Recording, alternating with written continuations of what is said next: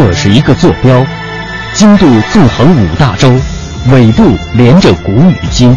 这是一颗水珠，迎着阳光折射不同的语言与文明。打开沟通与对话的大门，感受智慧的神奇与伟大。与伟大。文化之旅，文化之旅。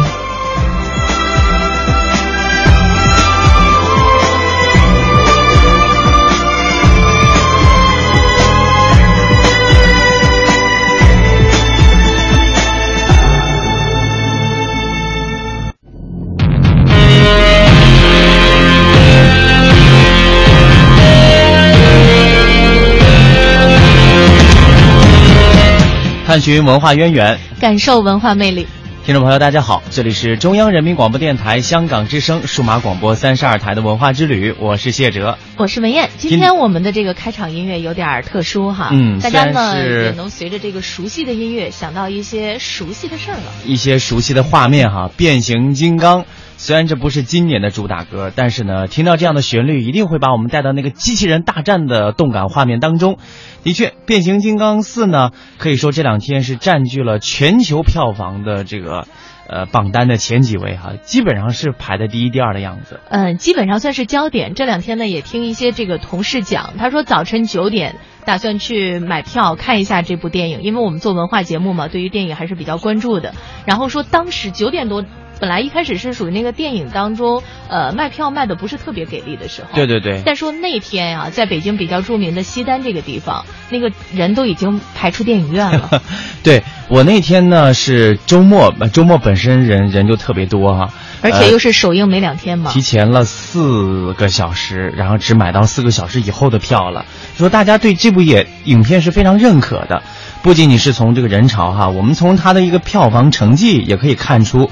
像六月二十七号零点的时候，《变形金刚四：绝境重生》是全球首映，当天就打破了多项票房记录，首日票房达到二点一六亿元。一九啊，一九还少给人家算了，那那是以百万计的吧？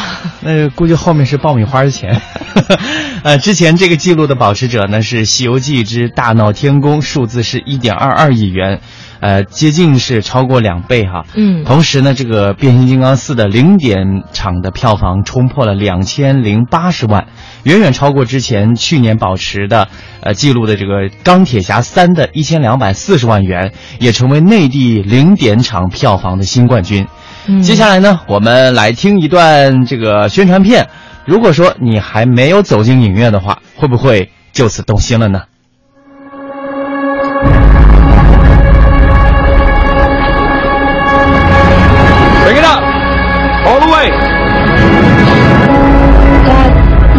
spending money on junk.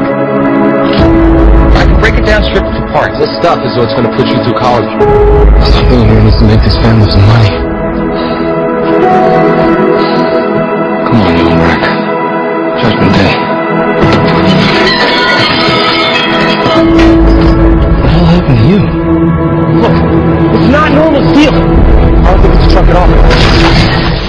如果说以前啊看这个变形金刚呢都可以看这个英文版的话，我倒是觉得，如果大家有条件的话，不妨今年看一下中文版的，因为可能跟它的画面更加的契合一些。嗯，想起来那个机器人啊，都说的是中文，我就感觉特别的亲切。嗯，当然了，新纪录的这个诞生呢，有一定的原因，是因为我们国家院线银幕数量的增长。说白了呢，就是电影院多了。但另外一个，我觉得这会让很多中国观众。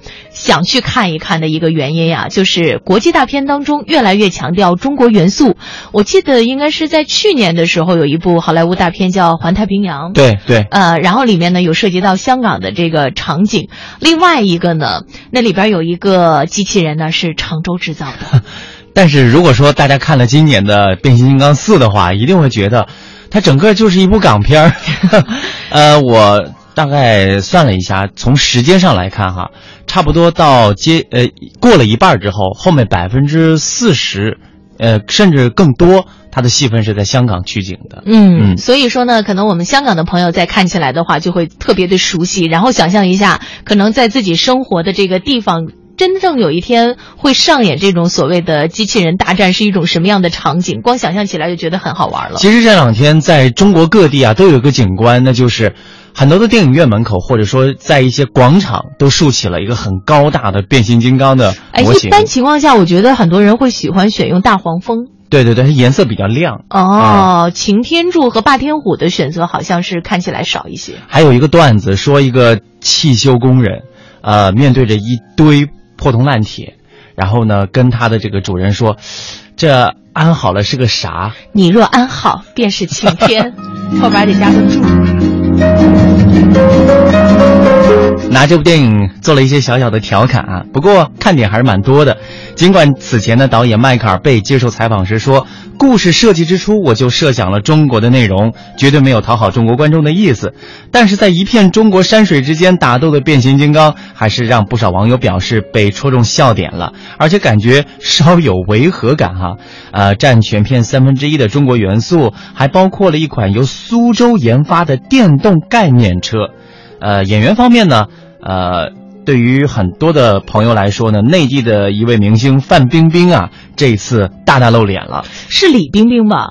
呃，李冰冰哈，范冰冰应该是在原来的那个 X 战警对当 X 中，战战警当中啊，她的戏份真的不多。就俩字儿嘛，Time is up，嗯，时间到了。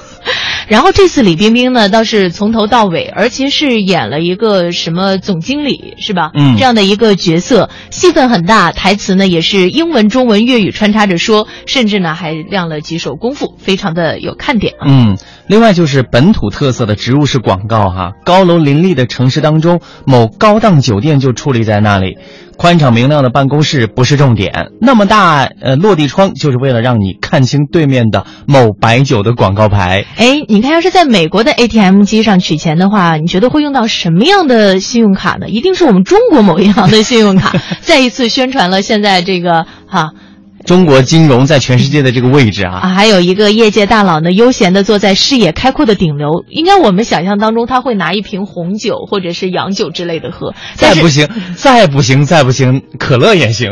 但是他拿了一瓶，拿了一盒我们中国生产的某品牌的牛奶，所以我嗯觉得这位业界大佬实际上感觉萌萌哒。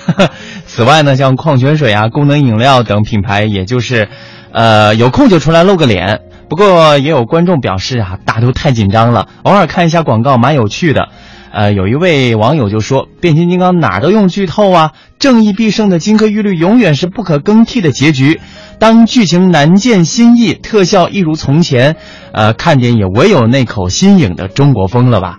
我觉得说了这么多哈，呃，大家可能褒贬不一。呃，因为像这种植入式的广告呢，如果植入的好，可能会给我们带来一些娱乐娱乐色彩；如果植入不好的话，会招人反感。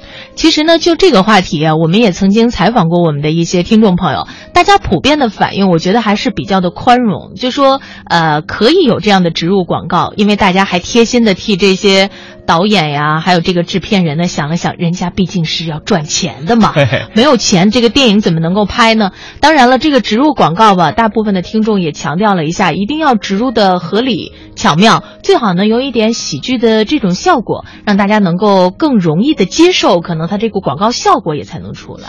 这样的植入方式在国际上是不是得到认可，我们暂时不知道。但是对于很多中国观众来说，蛮认可的，因为基本上都是中国品牌。呃，看起来特别的眼熟，是吧？对啊，那这部面向全球观众的好莱坞大片为何青睐中国元素呢？呃，导演迈克尔贝他就坦诚自己对中国很着迷，因为在拍摄的时候，他们跑遍了世界各地啊去取景，呃，去过埃及、约旦，整个美国。那这一次希望拍摄一些遥远的国家和伟大的城市，因为自己一直对中国很着迷，所以就选择了中国。在他看来，片中一些中国品牌的广告植入是符合变形金刚系列影片的一贯做法，并没有改变自己创作的初衷的。要说这个最大的广告植入，就应该是某美国某品牌的那款汽车了，嗯对吧？呃，影片呢在中国地区取景约占全片的三分之一，其中较大篇幅是香港。此外呢，还有北京、广州、天津等地方。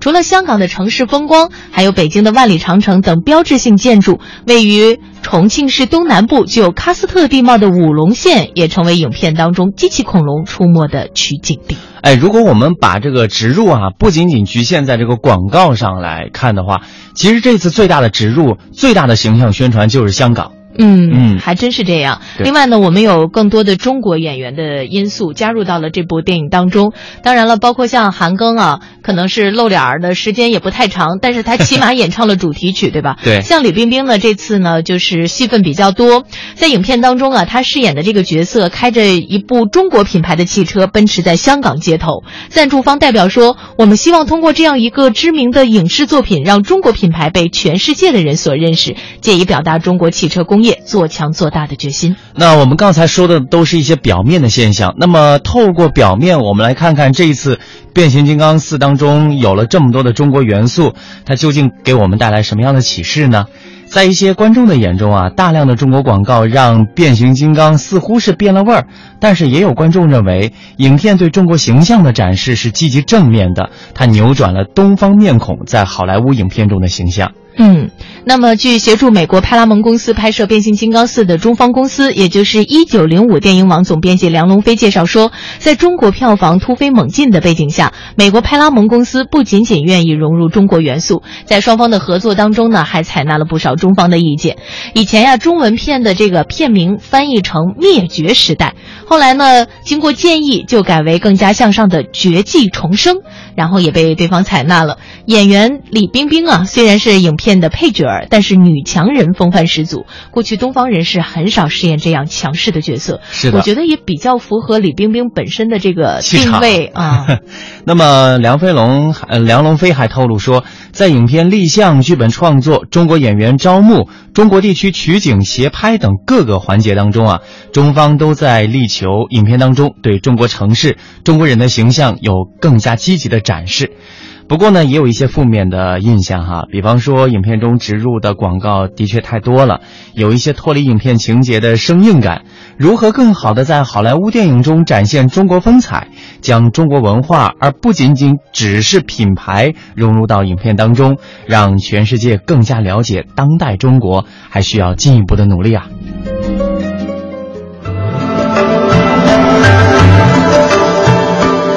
探寻文化渊源，感受文化魅力。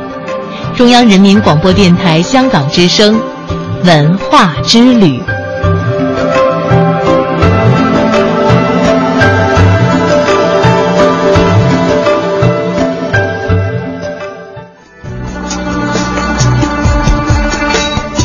这两天和变形金刚同样火爆的还有两条路，一条一条是丝绸之路，还有一条是大运河。那么丝绸之路呢，不仅仅是一条沟通中原、西域乃至欧洲、非洲国家的经济与贸易路线，以及因为这条商道而繁荣起来的城镇。对在这条线上往来的商队、旁边的城镇生活的居民来说，往来的贸易以另一种方式改变着他们的日常生活。这种方式就是美食。在来往商队的驼铃声声当中，有一些饮食传统也就这样被保留了下来。千百年后，在普通人家的餐桌上出现的，或许就是那丝绸之路的另外一个印记。那从今天开始呢，我们将会通过纪录片《舌尖上的中国》的一个个精彩片段，来追寻丝绸之路上的饮食文化。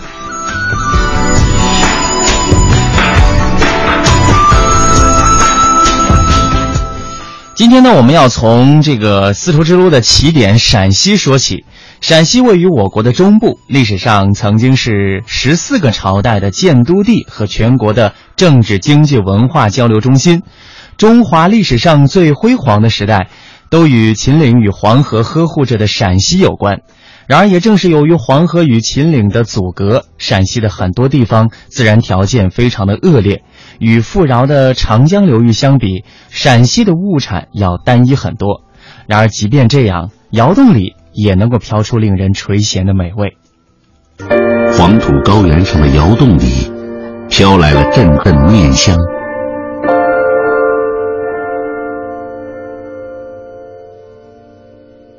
绥德汉子老黄刚刚蒸好了满满一笼屉黄馍馍。古老的梅子经过老黄的加工，变得十分香甜可口。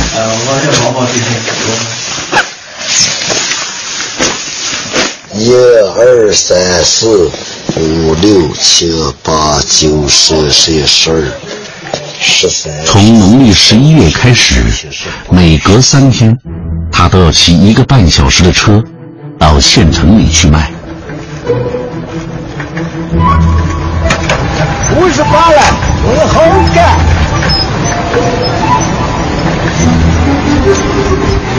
喂，我这家人了。绥德县位于陕北丘陵沟壑地区，在今天的绥德，杂粮和小麦是餐桌上的主角，它们被陕北人变换成各种花样。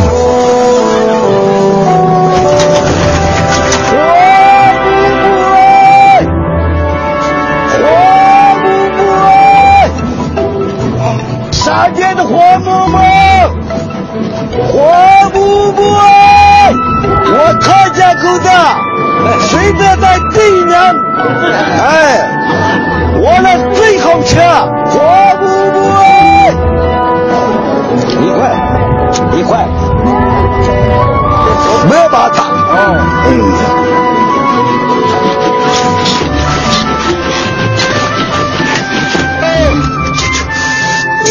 哎呀，那会儿我都七八年了，基本上看一想，买十个上一块，你这都五毛钱，可好吃了，上个就完了，上个就完了。吃过当然就是来家了没把它。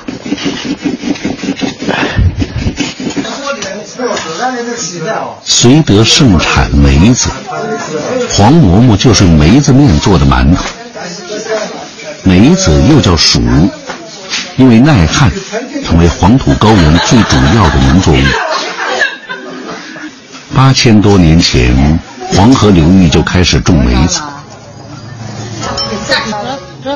梅子蒸煮成饭，口感略差，但是这个本土食物在过去是陕北人最家常的主食。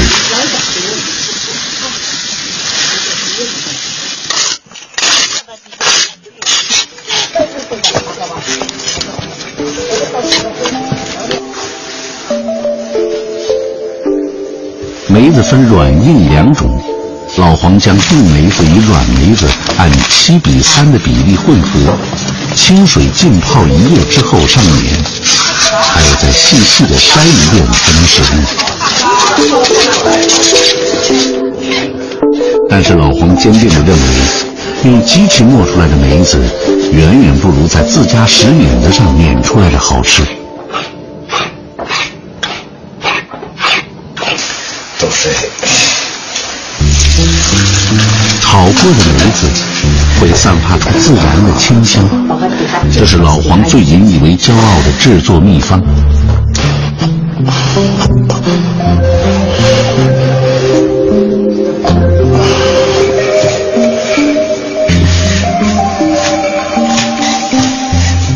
揉完的梅子面要在缸里发酵一夜。经验告诉老黄，包上被子效果最好。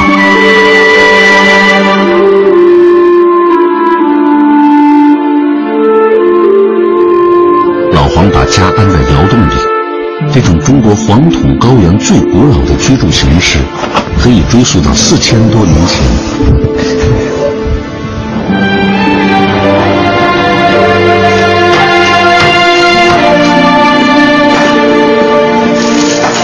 为农民辛勤劳作一生，最基本的愿望就是修建几孔窑洞，有了窑、娶了妻，才算成家立业。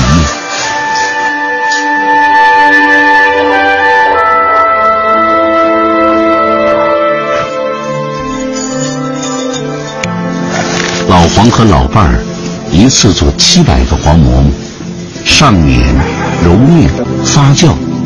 前后要花三天时间，两个人从凌晨三点钟开始，一直要忙到晚上九点。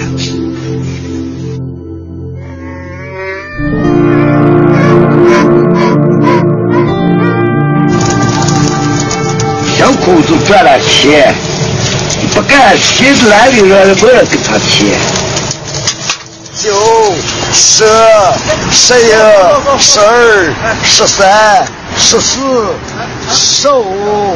老黄的馍馍做的实在，人也实在，走三十，一个一块钱，从不还价。一百二十块钱。你看看，咱们呀，一毛看看老子呀，可难吃的，现在这呀，哎呀，皮子咱咱咱这样小小裤吃，哎哎，也也不是说这黄布布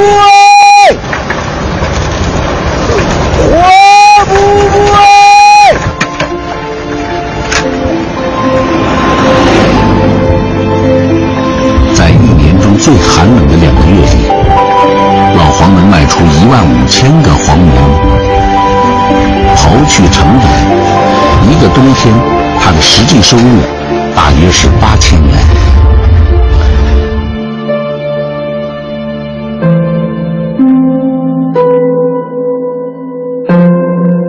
老黄在这里养育了一儿一女，现在孩子们都已经把家安在城市里，不再与土地打交道。然而老黄不愿意离开，住着自己的窑洞，吃着自己种的粮食，自足而踏实。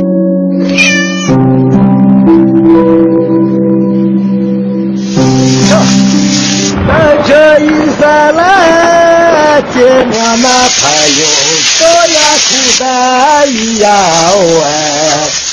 老板咱们干要哎，说个都那个当成山，活成板，下四川，千百年来，中国人从五谷中获得温饱，而这种碳水化合物营造出的满足感，正是亿万的像老黄这样在土地上辛勤劳作的农民提供的。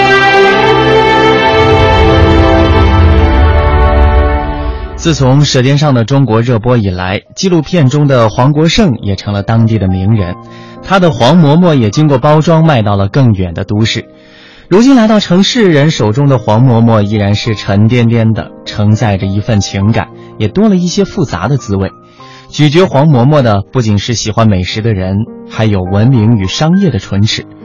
黄馍馍的古远与质朴，香甜与细韧，顺着九曲黄河来到了现代都市。但是它已经不仅仅是一种食物，而是民间手艺的生存试验，关系到饮食文化的现代化传承。老黄和黄馍馍即将代表着所有值得珍存的沧桑之物，开始另一段旅程。大地上生长出来的谷物，要面临的是现代文明的层层风雨。但愿他们能够拥有好的运气，既让挑剔的食客在多变的菜系中发现其价值，又能保持自己在古老土地上的耿直尊严。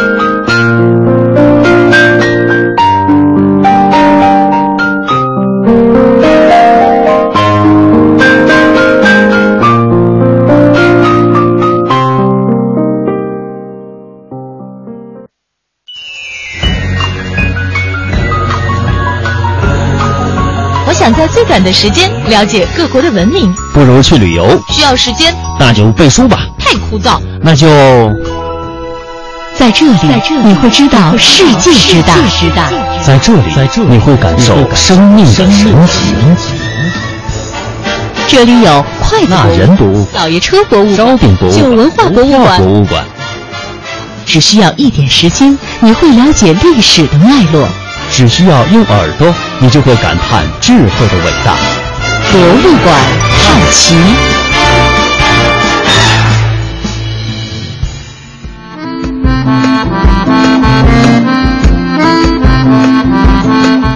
博物馆探奇，今天呢，我们要带领大家去感受一座非常有趣的博物馆。坐落于扬州凤凰岛内的中国养蜂学会博物馆扬州馆近日正式开馆了。馆内陈设的平面蜂箱将向观众现场直播蜜蜂酿蜜的过程。要是说到这个蜜蜂博物馆，大家可以想象一下它的整个建筑会是什么样子的吗？它这个建筑外形啊，就是蜂巢的形状。哎，我们也可以当一下小蜜蜂啊，嗯走进去看一看。下沉式、开放式、内外结合式，使得博物馆呢和自然环境融为一体。占地面积两千平方米。博物馆呢是由丰富人生这个蜂啊。是蜜蜂的蜂，时光隧道、蜜蜂谷、蜜蜂王国、蜜蜂与环境、蜜蜂达人、蜜蜂史记、蜜蜂体验大厅八个展厅组成，其中啊有很多的亮点。嗯，来看看丰富人生啊，这是一幅由玻璃钢制成的大型浮雕，高三米，长达十米，由五大场景组成，展示了崖蜜。就在悬崖上的蜂蜜蜂哈、蜜蜂在悬崖峭壁上筑巢生活的工作，还有树蜜是蜜蜂在树上筑巢，部落人群在树下熏烟，熏走蜜蜂，进而采到美味蜂蜜等等这样的过程。还有呢，就是时光隧道。走进这个展厅，人们一下子就穿越到了白垩纪时期。陆地上的物种和动物不断的丰富，出现了好几个恐龙品种。这个时候，蜜蜂也诞生了。一九八四年，在中国山东北坡子发现了古蜜蜂化石，证实了一点三亿年前华北古陆就有蜜蜂繁衍。蜜蜂谷这里体现了蜜蜂在大自然中生活工作的缩影，可以体验到群蜂飞舞的场景，感受蜜蜂和人的近距离接触。那在蜜蜂王国当中呢，展示了迄今为止中国第一幅最长的有关于蜜蜂主题的油画，称之为“蜂行天下”。这个蜂啊，也是蜜蜂的蜂，全长四十二米，高二点五米，描述的就是蜜蜂在森林、油菜、草原等不同环境当中的生活场景，促进了蜜蜂和生态业、农牧业的发展。蜜蜂与环境，这里展示了蜜蜂与各种蜂源植物、粉源植物的 3D 照片，立体感非常的强。这些照片呢，都是由博物馆馆长裘志强不辞辛苦在全世界各地拍摄的。其中一幅是蜜蜂在紫云英上的采蜜图，紫云英呢是蜂蜜源植物，旁边的莲花呢是粉源植物。蜜蜂达人展示的是五尊雕像，其中呢就有扬州苏北农学院首任院长冯焕文，他是现代养蜂技术的传播大师。蜜蜂史记这里展示了一幅长十米的卷轴，板块一共有一百五十八块，其中刻字的有一百四十七块，字体是隶书，描述的是蜜蜂从起源一直到今天的发展进化史。在蜜蜂体验大厅当中呢，我们可以看一下世界上最大的蜜蜂观察箱，还有最新科技多媒体互动体验墙，以及电子签名屏幕、3D 裸眼影院等等。通过现场的体验和观察，观众对于蜜蜂生活可以有进一步的了解了。刚才我们把这个蜜蜂呃这个博物馆啊给大家做了一个整体的介绍，呃当中还有一些亮点，比方说这个博物馆内的八大展馆，它多是以静态形式展示蜜蜂的呃酿蜜，还有它的前世今生，而蜜蜂体验大厅内设置的蜜蜂观察箱，则是以现场直播的形式向观众展示了酿蜜的过程。这蜜蜂酿蜜啊，多是在封闭的蜂箱内进行的，要想观看其酿蜜过程，不是一件容易的事儿。蜜蜂观察箱由透明玻璃制作而成，面积大约是四平方米。透过玻璃可以看到数以万计的蜜蜂在里面辛勤忙碌，蜂巢表面已经有蜂蜜溢出了。嗯，其实呢，说到这个蜜蜂博物馆呢，很多的朋友可能会想，为什么要给蜜蜂建这样的一个博物馆？蜜蜂呢，不仅为我们人类啊酿造了甜蜜的蜜，同时呢，其实蜜蜂在整个的这个生态发展的系统当中占据着一个非常重要的作用。曾经有这样的一种说法，说如果要是全世界的蜜蜂都灭绝了，可能我们整个的这个生态系统将会遭到一个很大的呃对毁灭。如果说没有蜜蜂去传播花粉的话，很多的农作物，包括其他的一些植物都没有办法结出果实了。嗯，所以说呢，看起来小小的蜜蜂，其实在自然界，在我们人类社会当中，都发挥着巨大的作用。同时呢，他们有以自己的这种辛勤劳动啊，被世代的文人所赞颂。有关于蜜蜂的各种文章，我们也读的很多，比方说像《荔枝蜜》啊，嗯这个是一个散文。如果我们听众朋友没有读过这篇作品的话，我觉得倒不妨去看一看。也许在这里边，你不仅可以感受到蜜蜂的勤劳，还可以感受到一下荔枝蜜的芳香。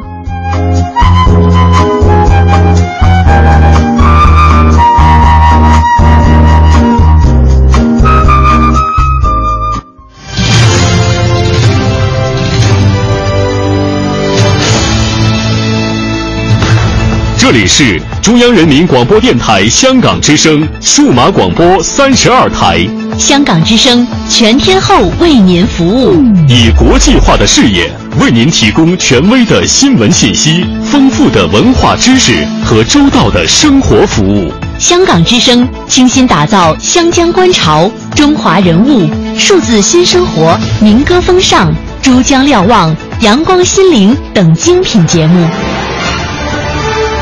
评说新闻中的道理，论述事实中的缘由。香港之声新闻节目，纵览全球资讯，平息焦点话题。他们如璀璨明珠，点亮历史长河。他们如文明文化节目，共享文化盛宴，欣赏壮美诗篇。歌声随聚散的浮云，从辽阔天空而来。音乐节目唱响五彩华章，拨动你我心弦。从旷野大地而来。纵观生活大千世界，世界。生活服务节目，发现生活智慧，展示多彩人生，寻找独家观点。普通话、广州话双语播出，敬请关注中央人民广播电台香港之声数码广播三十二台。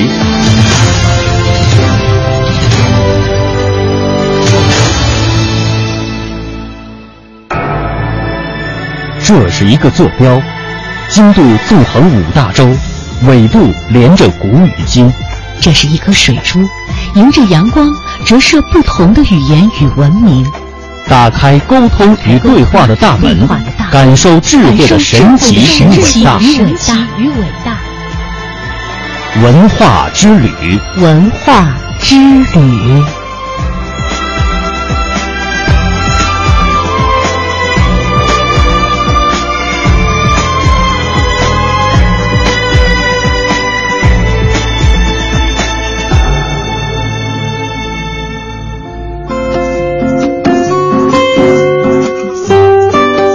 好的，欢迎各位继续收听中央人民广播电台香港之声数码广播三十二台的文化之旅，我是谢哲，我是文燕。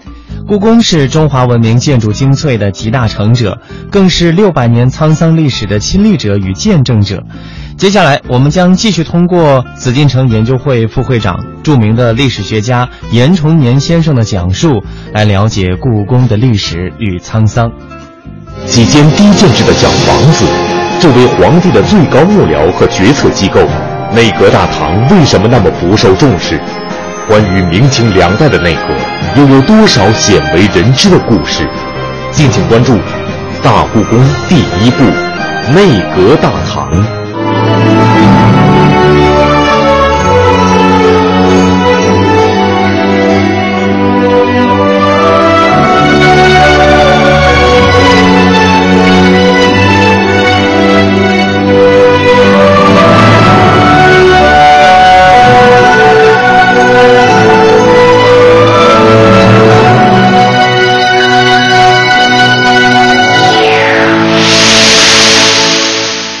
明清两代的内阁是封建王朝中央政府的最高办事机构，内阁中的大学士地位类似于宰相。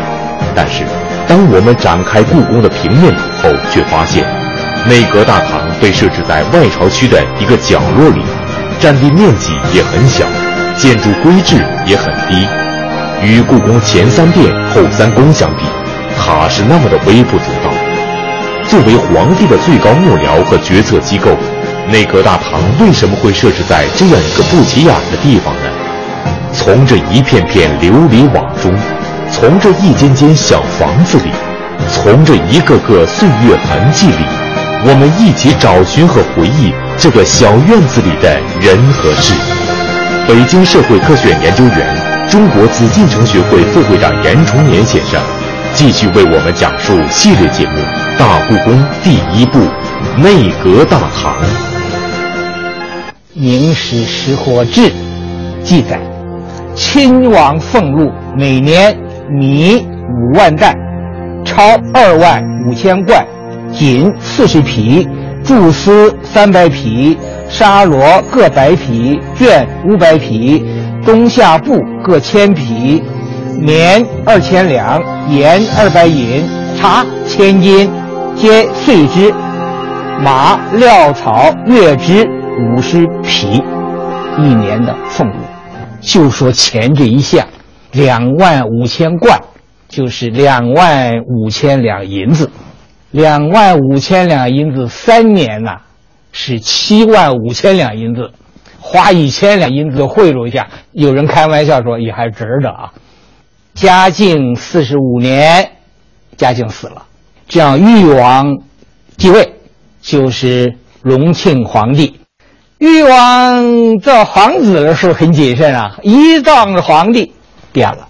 第一，怠政，他不上班啊；二是怠学，不好好念书啊。他这老师陈一勤呢，就劝呢、开导他呀。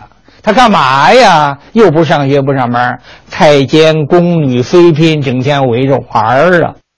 陈一勤很着急，就屡次劝，有时候也轻一点，有时候答应了不做。总之吧，是基本不听。而且这个时候呢，张居正又入朝，陈以勤呢跟张居正又不和，他觉得我是虽然做了宰相了，是吧？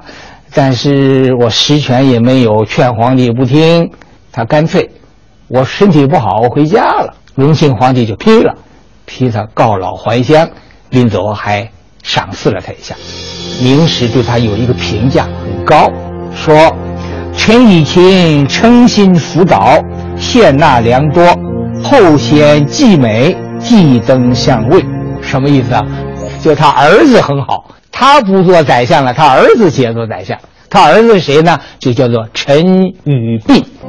陈以勤碰上个不爱上朝的隆庆皇帝，同样，陈以勤的儿子陈于弼也碰上了个不爱上朝的皇帝万历。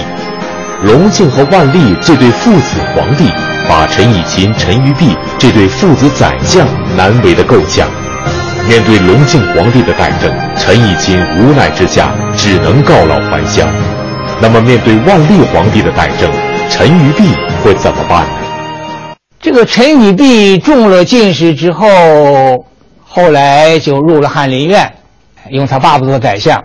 他爸爸退了之后，这个隆庆皇帝呢死得早，万历皇帝又继位。万历皇帝这个时候呢，陈与弼做宰相。大家注意啊，万历小时候是张居正当老师，万历还比较用功。万历十年，张居正死了之后，是陈与弼当宰相。这时候他就劝万历皇帝，万历皇帝就不大听了。劝什么呢？就是万历皇帝又在政，陈与弼就劝万历说：“好好好，接受，但是不做。”有一次万历发火了，言官三十个人，万历皇帝要惩罚他们，陈与弼呀就给他们求情，万历皇帝不听，还是惩罚。两宫乾清宫、坤宁宫着火了，陈与弼就拿这说事儿，就请求万历皇帝呀、你要接见大臣，共商国事。万历皇帝还是不理。陈与弼一看，我说你也不听，建议你也不听，干脆我也回家吧。万历皇帝也不行，你回家有次职不行，你还得接着做。所以陈与弼就很闷呐、建议你你又不听，我回家辞职你又不准，就在这个大学士堂啊，就这么站着闷呐、看着那日影啊，就在那叹息呀、也没办法。但是陈与弼啊，突然生病死了，死的时候才五十四岁。陈以勤、陈以弼父子为帝师，父子为宰相，父子都清廉，父子都善终，这在帝制时代也还是不容易的。有人跟他不一样，就是宰相杨廷和和他儿子杨慎，他的经历和结果和陈以勤、陈以弼父子不同，所以我下面讲第三个题目，就是讲杨廷和和他儿子杨慎的历史故事。三，宰相之子，有一件事情一说大家都知道，电视剧《三国演义》的主题歌《临江仙》，作者就是杨慎。为了说杨慎，还要把他爸爸杨廷和请出来介绍一下。杨廷和一四五九到一五二九，活了七十一岁，四川新都，今四川成都市新都区人。杨廷和家有个特点，就是一宰相一状元六进士。杨廷和是宰相，他这儿子杨慎是状元，他父亲是进士，他和他弟弟是进士，他两个儿子是进士，再加上他一个孙子是进士，四代，四代一宰相一状元六进士。杨廷和呀，小时候特别聪明，十九岁中了进士，在他爸爸之前，他先中了进士。中进士之后嘛，就通过庶吉士进了翰林院，就做了皇帝老师。杨廷和身历四朝：成化、弘治、正德、嘉靖四朝。正德皇帝到嘉靖皇帝初期这段，这杨廷和啊，有三件事情非常重要。第一，特殊时期奏定皇位。杨廷和当宰相。正德皇帝死了，正德皇帝死是死在豹房里头，身边没有人，就俩太监，谁都不知道，一点准备没有。就太后和杨廷和当时是手足无措，一点准备没有。正德皇帝没儿子，谁继承皇位？当朝宰相杨廷和就给皇太后上了一章。什么呢？根据皇明祖训，父死子继，没有儿子怎么办呢？兄终弟及，就来弟弟来继承皇位。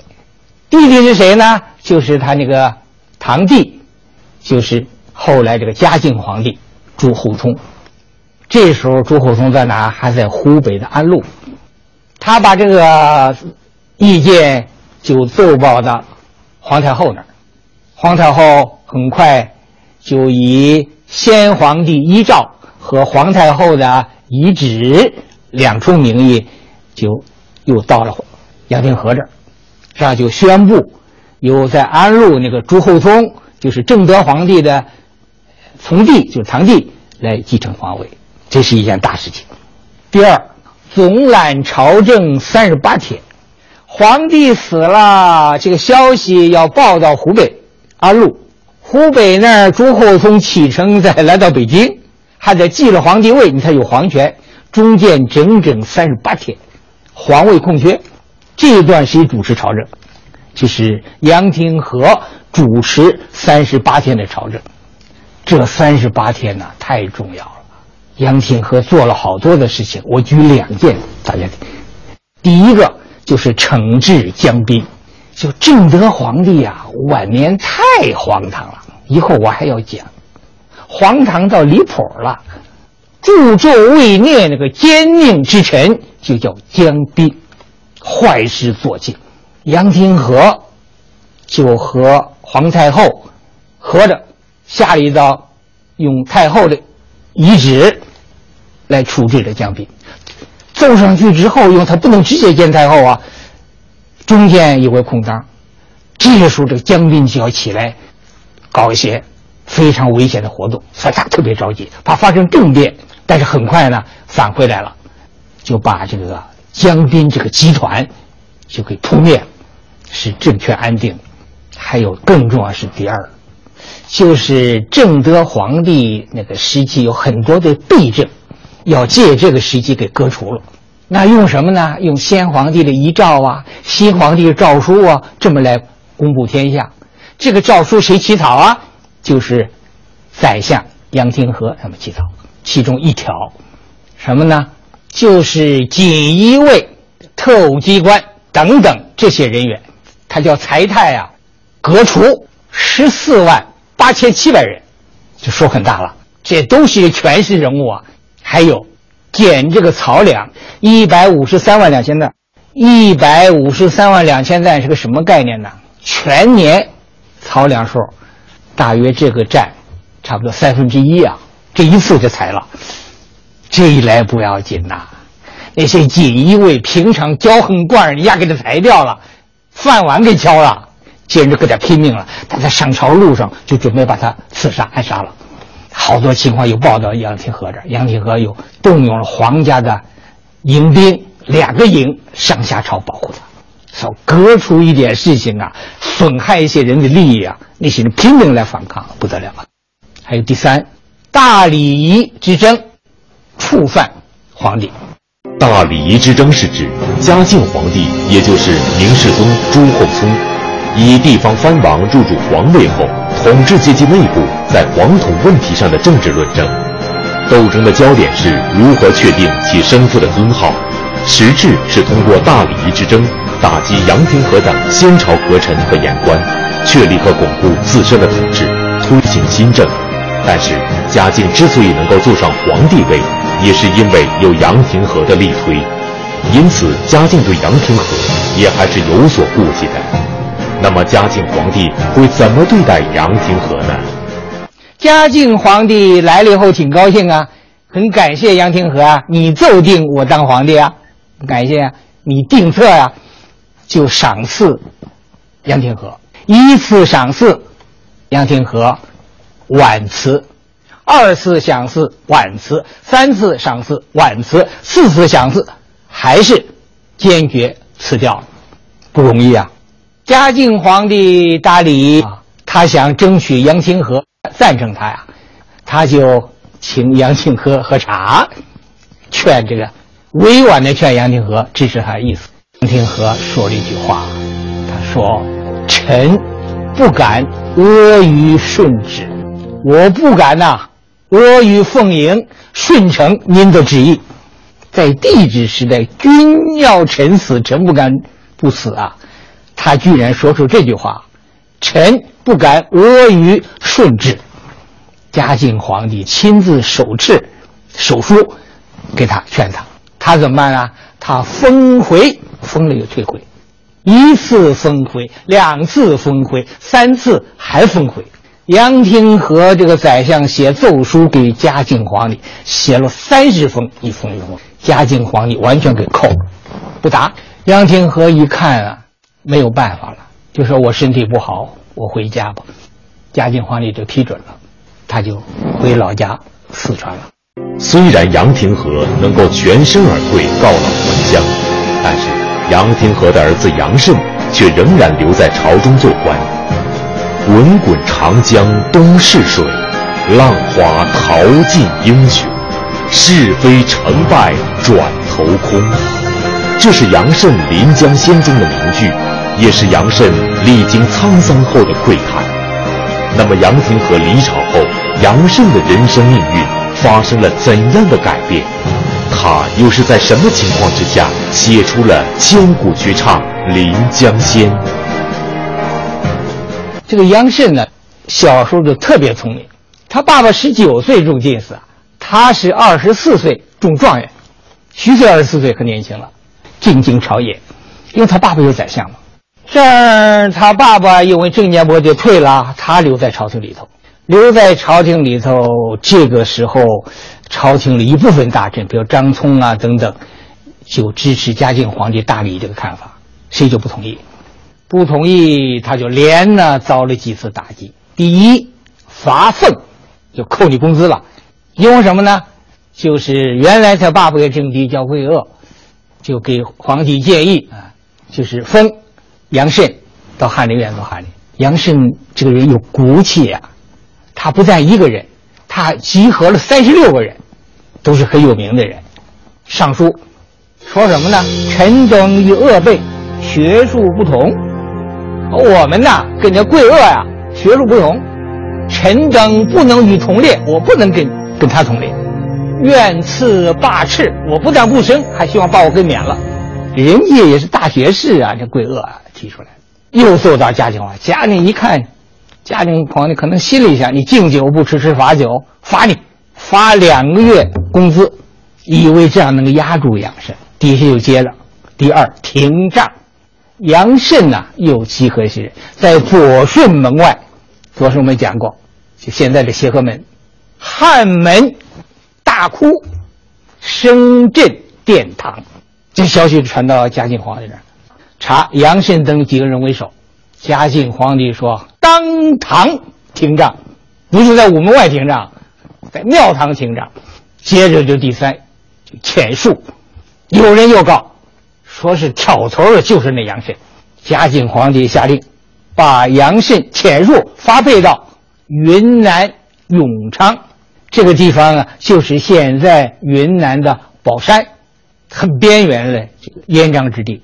原来他爸爸改革的时候，损害某些人利益，那批人就准备在路上把杨慎杀了。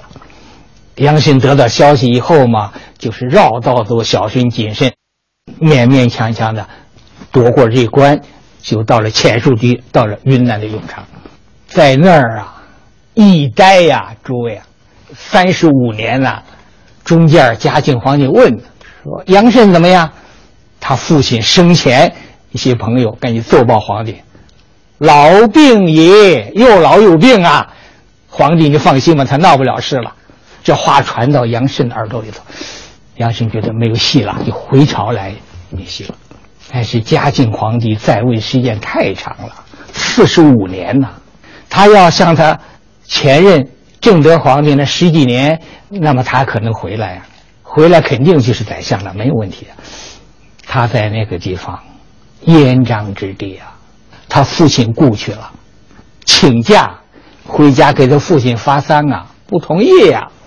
又再申请，呃，同意了。从云南啊走着回到四川成都，给他父亲发丧。丧事刚一办完，不能停留，马上再回到永昌戍地。他到七十岁的时候，老了，他没请假，我走了，就回了四川了。巡抚发现了，派了官兵到四川成都这儿，又把他抓回来，又。押到这个用场，过了两年，七十二岁，杨慎就死在书所，前后三十五年。明朝被誉为三大才子，一个是谢晋，我讲过；一个是西魏，再一个就是杨慎。以才学之博、著述之丰，史推杨慎为第一，有一百多种著作传世。杨慎既是大才子，又经受了大磨难，所以他才能写出了一首著名的词：“滚滚长江东逝水，浪花淘尽英雄。是非成败转头空，青山依旧在，几度夕阳红。白发渔樵江渚上，惯看秋月春风。”一壶浊酒喜相逢，古今多少事，都付笑谈中。这首词有很多种解释，我从一个侧面说，杨慎这首词啊，我觉得突出了空灵。滚滚长江实的，东逝水流过去了空。浪花淘尽英雄，英雄是实了，被浪花淘尽，又是空。是非成败，转头空还是空。青山依旧在是实。几度夕阳红，夕阳红完了就是黑夜，青山也看不见，还是空。白发渔樵江渚上，惯看秋月春风，春风是虚的。风什么样看不到，你看着刮的是树叶儿，看着不是风啊。一壶浊酒喜相逢是实的，最后呢，古今多少事都付笑谈中，空的，没有杰出的文采，没有大悲的阅历，写不出这首词来。杨廷和和他儿子杨慎。父子俩都为中华文化的发展做出贡献，但是父子俩有不同，不同在什么地方？我认为，是因为而不可为，虽力为亦不能为，则退之，是为圆通。如杨慎之父杨廷和，是因为而不可为，但力为亦不能为，则为之，是为。风骨，如杨廷和之子杨慎，兼命运搏斗，虽可以被摧毁，但不能被征服。这是人们敬仰的、崇高的品格。但是，做何选择都是智慧。下一讲还接着讲内阁大堂，题目是父子宰相。谢谢大家。这里位居紫禁城最为偏远的角落，却是整个清王朝政治运转的重要中心。这里是紫禁城最为简陋寒酸的地方，却走出了两百多位指点江山的宰相，甚至父子两代人同为宰相的情况也并不少见。内阁大堂这个毫不起眼的小小院落，究竟如何见证了清朝宰相们的跌宕人生？敬请关注《大故宫第一部父子宰相》。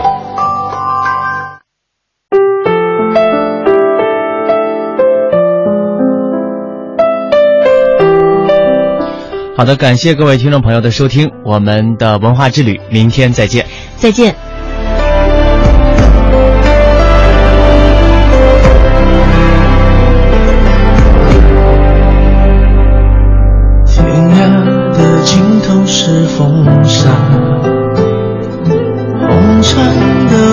的故事叫牵挂，风刀隐没在寻常人家，梦里下。闲云野鹤孤船，快马在江湖里厮杀，无非是命根里放不下。心中有江山的人，岂能快意潇洒？只求与你共华发。剑出鞘，恩怨了谁笑？